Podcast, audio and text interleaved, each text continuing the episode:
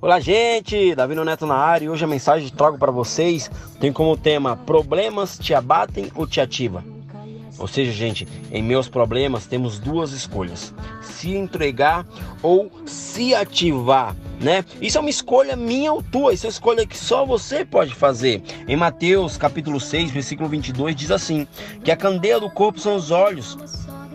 Se teus olhos forem bons, todo o teu corpo será luz, mas se teus olhos forem maus, todo o teu corpo estará em trevas.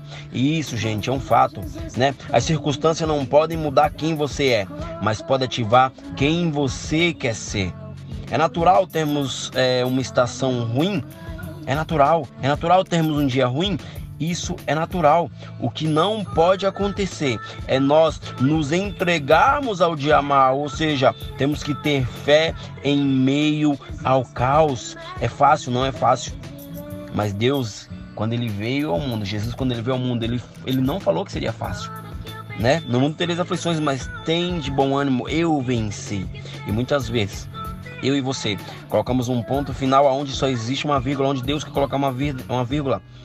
Ou seja, deixamos os problemas ditar o que devemos fazer. A palavra fala que Deus é por nós e quem será contra nós, né?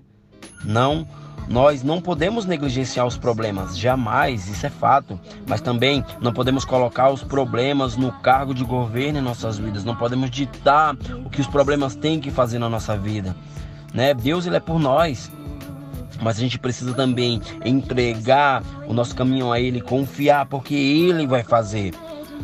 A palavra fala que Davi, ele enfrentou um Golias, ele enfrentou um gigante, né? Mas quando ele ia enfrentar aquele gigante, Davi ele não enxergava o Golias, aquele gigante como um problema.